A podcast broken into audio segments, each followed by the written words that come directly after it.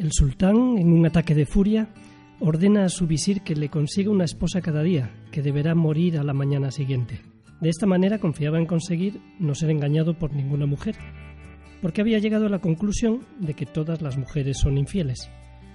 Curioso, parece que no se había hecho preguntas acerca de la fidelidad de los hombres. Sin embargo, una mujer, Sherezade, hija del visir, tiene un plan para evitar esa atrocidad. Cada noche cuenta una historia al sultán pero la finalización de cada historia surge el arranque de una historia nueva, cuyo final promete para la noche siguiente.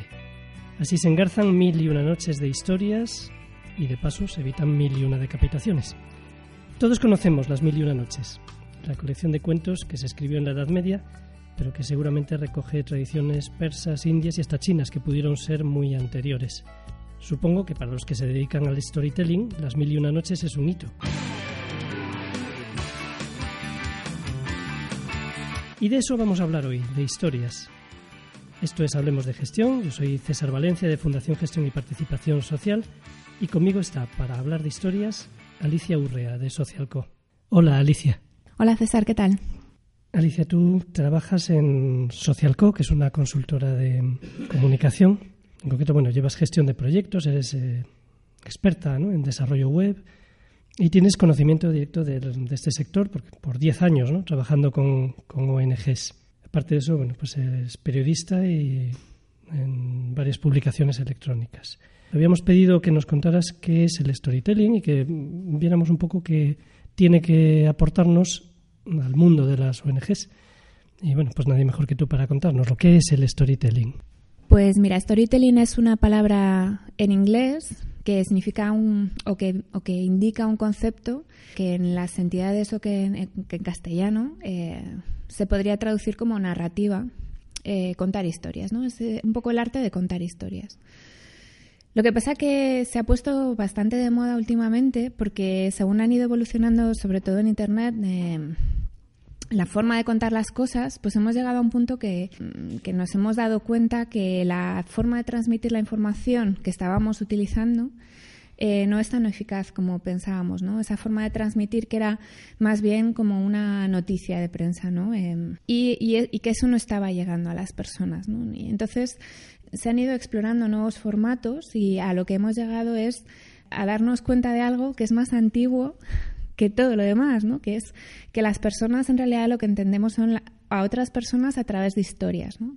Y que cómo conectamos es cuando vemos la realidad de los otros a través de sus palabras, ¿no? Entonces, por eso estamos recuperando ahora técnicas que son ancestrales, diría yo, y que simplemente se refieren a eso, ¿no? Al arte de narrar historias.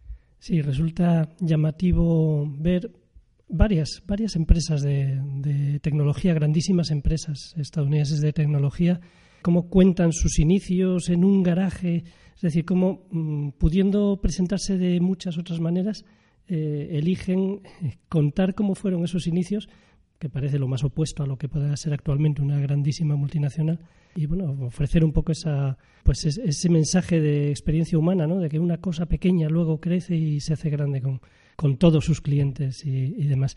Eh, bueno, estos son técnicas, digamos, un poco de propias de la, de la empresa, pero esto sería también algo a utilizar para las ONGs, para las entidades no lucrativas, las asociaciones. Pues hombre, yo creo que las asociaciones y las entidades no lucrativas tenemos que aprovechar del mundo de la empresa eh, lo que podamos y aprender de, su, de sus técnicas ¿no? y de su forma de presentar las, las cosas.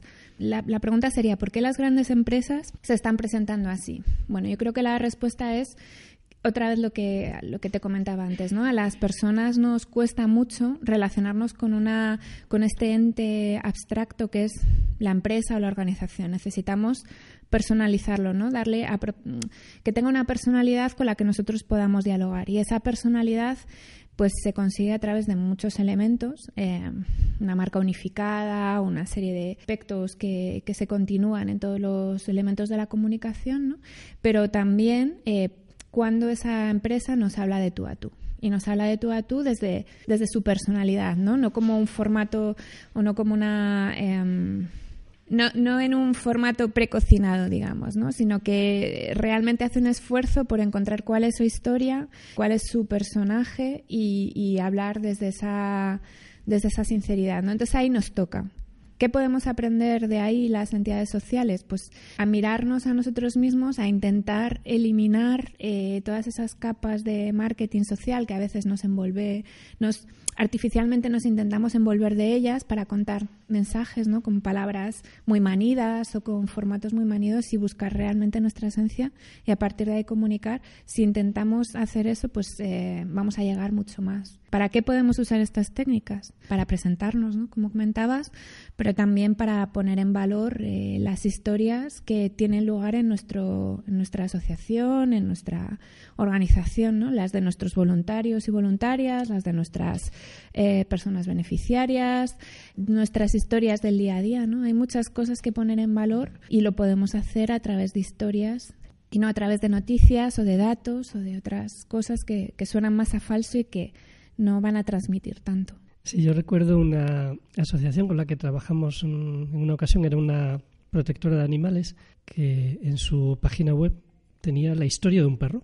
Eh, contaba la historia de un perro que habían recogido y, bueno, pues como lo habían cuidado, había salido adelante, etcétera, etcétera. Y en cambio te encuentras muchas veces asociaciones que han hecho un plan estratégico. Bueno, pues en el plan estratégico hay que definir la misión y entonces definimos la misión y, la ponemos a veces tan abstracta y tan tan perfecta que resulta pues una frase más o menos infumable, difícil de comprender incluso. Claro, la manera de presentarse, todas estas asociaciones siempre lo ponen en su página web. Nuestra misión es no sé qué, para patarán. Pero la misión seguramente se comprende mejor a través de una historia, a través de la historia de un perro en ese caso, ¿no? que a través de esa formulación que hace falta para aclarar ideas y tal, hará falta, pero no para transmitirla. Sería un posible ejemplo de utilización del storytelling cuando cuentas pues casos reales, ¿no? Eh, buenas prácticas o cosas que han pasado en la asociación y que explican un poco qué es lo que, lo que estamos pretendiendo con lo que hacemos. Sería una posible utilización, sí. A ver, el storytelling no es, eh, no es marketing de contenidos, no es... Es una forma de contar las cosas. No es más que eso, es una forma de contar las cosas. Entonces lo podemos aplicar a toda la comunicación de nuestra organización solo alguna parte, para contar nuestra misión corporativa, para, para pedir donativos eh, o socios o voluntarios o voluntarias. O sea, podemos aplicarlo a cualquier pieza de comunicación que utilicemos. En ese sentido, pues los formatos también varían mucho dependiendo de nuestro nuestros fondos, ¿no? Nuestra cuánto dinero queramos invertir en ello.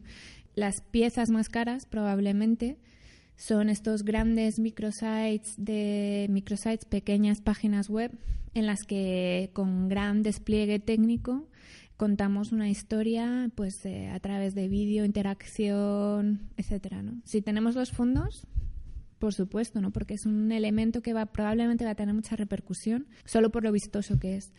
Pero podemos hacer eh, storytelling de guerrilla, ¿no? Eh, en piezas mucho más pequeñas, pues por ejemplo a través de posts de Facebook en los que pongamos solamente una imagen y un texto que cuente la historia que estamos viendo reflejada en esta imagen. Eh, podemos hacerlo como comentabas, ¿no? A través de la página web, pues en, en, el, en algunos elementos de nuestra página web como nuestra presentación corporativa. Podemos desarrollarlo mucho o poco dependiendo de los fondos y de nuestra creatividad. Bueno, si lo interpreto bien, mm, podríamos decir que es una técnica, o sea, que yo tengo un objetivo de mm, transmitir algo y el contarlo en forma de historia sería una de las posibles maneras en, las que yo puedo encauzar ese mensaje y una manera eficaz. Eh, una manera eficaz siempre que esté bien contado, claro.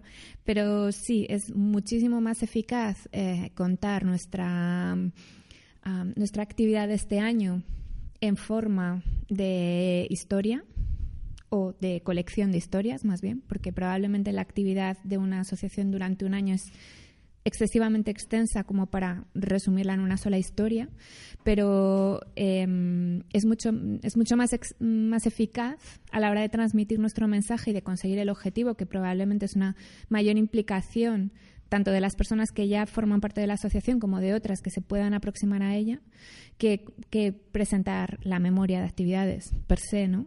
Eh, en este caso, por ejemplo, piensan dos ejemplos eh, contrapuestos, ¿no? Que sería, por un lado, em, imagínate que tienes un, blog Eh, imagínate que tienes eh, un artículo que dice aquí tenéis nuestra memoria de actividades, estos son, este es el resumen y el resumen son cinco datos como número de personas empleadas, número de personas reinsertadas, etcétera, ¿no? Lo que suele formar parte de una memoria de actividad y el descargable en PDF.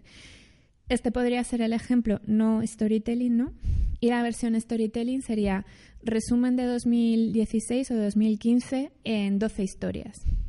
Eh, si tenemos 12 eh, actividades que podamos destacar, pues cada mes no podríamos ilustrarlo con una de estas historias. ¿Cuál crees que va a transmitir más? ¿Cuál crees que va a eh, conseguir que la gente se implique más, más lecturas, más difusión?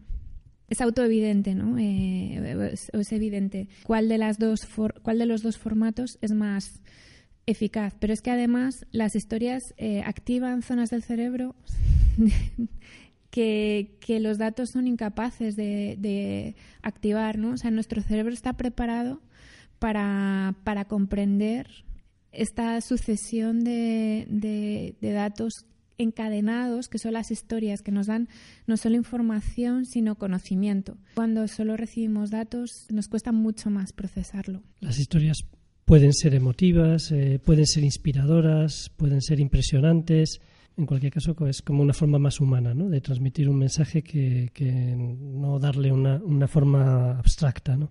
Nos decías que es una técnica eficaz si se emplea bien, que las historias son eficaces si están bien contadas. ¿Qué podrías decirnos eh, a este respecto? Es decir, ¿hay, ¿hay técnicas, hay consejos, hay algo a tener eh, especialmente a tener en cuenta? Es, es complicado contar una historia. Yo creo que hay que partir de ahí. Em, no nos podemos quedar con lo primero que nos salga. Tenemos que realmente mirar eh, a lo que queremos contar e intentar descubrir cuál es su esencia y enfocarlo desde ahí. ¿no? Ese, sería el primer consejo. El segundo consejo es, bueno, aplicar técnicas de narrativa, que quizá estén un poco el, el, el espacio de este podcast, ¿no? Pero bueno, todos sabemos que una historia tiene presentación, nudo y desenlace, que tiene protagonistas, que normalmente tiene antagonistas, que para imaginar un escenario necesitamos una pequeña descripción que le dé vida, que necesitamos que nos remueva, que nos sorprenda, que haya un giro argumental que nos permita enganchar con esa historia, porque de otra manera sería muy plana. Entonces, hay que aplicar técnicas de narrativa y luego el tercer consejo sería tener paciencia, porque si contamos una sola historia, no vamos a ver eh, resultados. Es, es una forma de actuar que tiene que, continuarse en el tiempo para que veamos que realmente funciona o, o, no es para nosotros. ¿no? no un hecho puntual, sino un estilo de comunicación en la asociación. Claro, cuanto más forme parte del estilo de comunicación, mejor, porque como decíamos antes, ¿no? Eh, te comunicas con una organización y, cuando ves su personalidad la identificas casi como alguien con quien puedes hablar de tú a tú.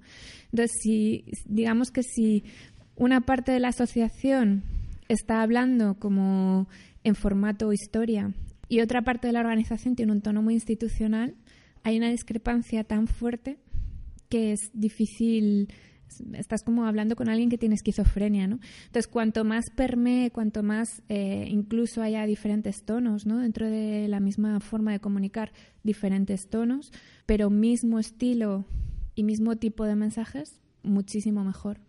Ahora, si solo puede aplicarse a piezas, bueno, sí, siempre podemos experimentar, por supuesto. Bueno, la publicidad, sobre todo los spots de televisión, por, el propio presupuesto que manejan, nos dan a veces ejemplos magistrales de 20 segundos contar historias. Se me ocurría ahora mismo la que todos, una que todos conocemos, vuelve a casa por Navidad con el turrón y siempre hay una historia ahí donde estás viendo narrado de alguna manera, además narrado sin palabras en este caso, solo con imágenes, algo que le da como peso o le da contenido, le da espíritu a ese objeto que nos están vendiendo, que es un simple turrón. Sin embargo, decías, bueno, si se hace bien y si se, si se hace mal, em, eh, o sea, estos son ejemplos muy buenos donde podemos ver las cosas bien hechas, sin embargo, cuando nos ponemos a hacerlo, a lo mejor lo hacemos mal y nos sale el anti, anti-spot televisivo, ¿no? ¿Qué podríamos decir de errores a evitar?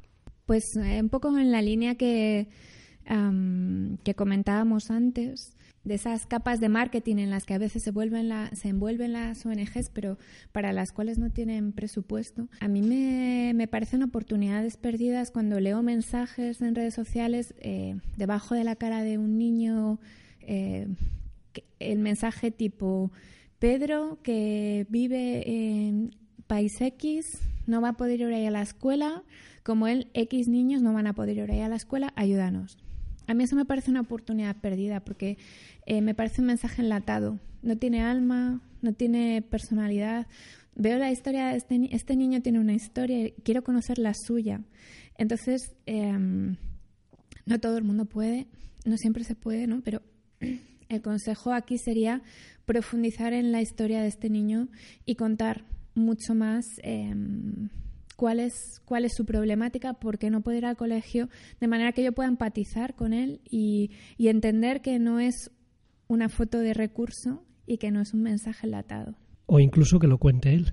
Claro, ese sería el segundo consejo. Esta es otra de las cosas que hacen muchas veces las entidades no lucrativas y que a mí también me parece una oportunidad perdida, em, que es, tengo una historia muy potente de alguien eh, que ha sabido sobreponerse o, no, que está trabajando en un problema y que me representa como asociación o que representa mi trabajo, y en vez de dejar que sea su voz la que se escuche, me pongo en medio. Y esto eh, a mí me parece una pena. Aquí hay una, hay una página de Facebook que recomiendo mucho que es Humans of New York. Es una página evidentemente en inglés. Es un fotógrafo que se lanza a la calle para contar historias y lo que hace es un retrato una entrevista y esa entrevista entresaca lo, la historia de la persona. Hagamos esto, ¿no? Pongamos a las personas por delante y dejemos que sean ellas las que cuenten la historia y sus matices, ¿no? Y este sería otro consejo importante. Una historia no puede ser una historia arquetípica, perfecta, en la que las personas son buenas o malas. No, tiene que haber matices porque em, los que estamos al otro lado recibimos tantas historias todos los días que sabemos detectar eh, cuando nos la están intentando colar y cuando nos están contando algo que no es verdad. Y cuando una historia es demasiado perfecta, no es verdad. Entonces, eh, no existen héroes absolutos ni villanos absolutos. Necesitamos ver esos matices y ver esas zonas oscuras de, de la historia para, para poder identificarnos con ella. Y luego otro error a evitar, sobre todo si, si nuestro arco de argumental o nuestras tenemos una estrategia al hilo de estas historias es no hacerlo o no dejarlo claro desde el principio. Hace poco, por ejemplo, leía en Facebook una historia muy emotiva publicada por una fundación de ayuda contra el cáncer que, que era una madre que contaba la lucha de su hija contra una enfermedad y eh, narraba cuáles habían sido sus problemas como familiar a la hora de cuidar a esa hija, ¿no? Pues toda la falta de, información, todos los problemas para quedarse cerca, en fin, una serie de cosas que te tocaban mucho, pero claro, no había llamada a la acción, ¿no? O sea, yo llegaba y decía, y, y no tenía qué más hacer. Es importante, muchas veces como entidades no lucrativas nos da pudor dar el siguiente paso y ofrecer al hilo de nuestro trabajo ¿no? Eh, la, la, colaboración económica, ¿no? Y no debería darnos pudor porque el que está escuchando quiere ayudar. Entonces lo que necesitamos es darle la posibilidad también de ayudar. Seguro que podríamos hablar mucho más sobre storytelling, pero vamos a dejarlo aquí por hoy y quizá lo retomemos algún día. Recuerda que puedes encontrar nuestros podcasts y también artículos escritos en hablemosdegestión.org. Alicia, muchas gracias y hasta otro día. Hasta otro día, un placer.